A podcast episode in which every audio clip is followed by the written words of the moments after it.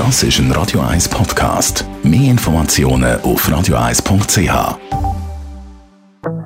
Maroon 5 zusammen mit der Cardi B. Girls Like You. In Vino Veritas mit dem Radio 1 wie expert Carsten Fuß. Heute Abend reden wir über ein norditalienisches Gebiet, nämlich über das Piemont. Carsten Fuß, was macht das Gebiet eigentlich so speziell? Also generell ist ja so das Thema Piemont eigentlich, äh, viele sagen dann immer, ja, das kennen wir schon. Ähm, es ist ein sehr beliebtes Weinbaugebiet, äh, vor allem in der Schweiz. Es ist näher, man kann also innerhalb von ein paar Stunden kann man da unten sein. Und das Piemont ist einfach eine wunderbare Landschaft, äh, leicht hügelig, es ist noch leicht alpin prägt.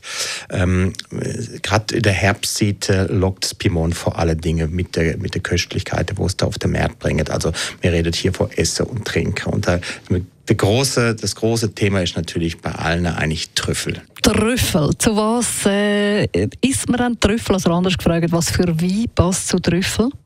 Ja, das ist aber äh, ein bisschen unterschiedlich. Also ich, ich persönlich finde, ähm, gerade bei dem Wiese Alba-Trüffel, wo er sehr, sehr aromatisch ist und in allen Variationen dann auch serviert wird, ob mit Pasta oder mit Rührei oder auf, auf, auf, auf Riesgericht, also Risotto zum Beispiel, also ich persönlich äh, finde äh, der Wiese Albertrüffel mit seiner feinen, äh, aber doch intensive Aroma finde ich sehr, sehr gut mit kräftigem Bieswi. Ähm, allerdings eben auch sehr gut zu der regionalen Rotwein passt da recht gut. Aber ich persönlich finde jetzt eigentlich so dieser Trüffelgeschmack mit kräftigem Bieswi eigentlich am besten. Wir haben vorhin gesagt, eben, das Piemont ist sehr beliebt und es gibt auch sehr viele Leute, die dort hingehen. Gibt es noch irgendetwas Neues zu entdecken? Oder ist es eben so, dass äh, sowieso die meisten Leute das schon in- und auswendig kennen?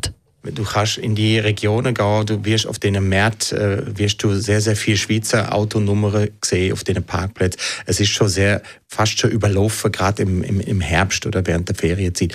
Aber man findet natürlich noch so kleine wie Dörfli. Man, man kann äh, natürlich auch die berühmten Lagen abschaffen. Man kann zum Beispiel nach Barolo fahren oder nach Barbaresco. Und äh, mit Barbaresco habe ich so eine ganz äh, spezielle Liebe entwickelt, die wie aus diesem Dorf oder aus der Gemeinde, wo doch herkommt, das sind äh, kräftige Nebbiolo, wo eine Ähnlichkeit zum Barolo haben. Und äh, ich kann mich noch sehr gut an meinen ersten Ausflug darauf erinnern. Ich habe da unglaubliche Vorstellungen gehabt, wie Bar Barbaresco seit ausgesehen. Es ist also eigentlich so ein kleines mittelalterliches Städtli oder Dörfli, muss man fast sagen. Und ich habe mir da vorgestellt, ich komme da rauf und Eis, Vigo und einem anderen und, und Restaurant und was weiß ich, Piazza und alles. Und wo ich dann da gefahren bin, äh, ist dann das Ortseingangsschild gekommen, Barbaresco. Und dann ich denke, jetzt geht's los. Und dann fahre ich da noch ein paar Meter und dann plötzlich ist das Dorf schon fertig.